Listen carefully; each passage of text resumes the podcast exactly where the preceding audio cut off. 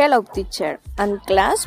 I am going to tell about of modal verbs in the museum. You mustn't run in the corridors. You mustn't smoke inside the museum. You must not touch the, the art.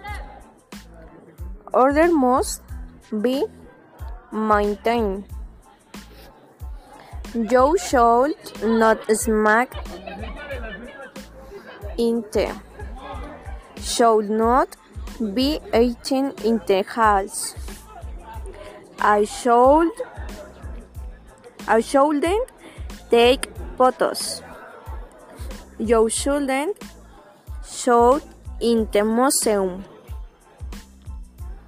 You don't have to play in a museum. I have to abide, abide by the rules of the museum. Thank you, I Abuch. See you in the another episode.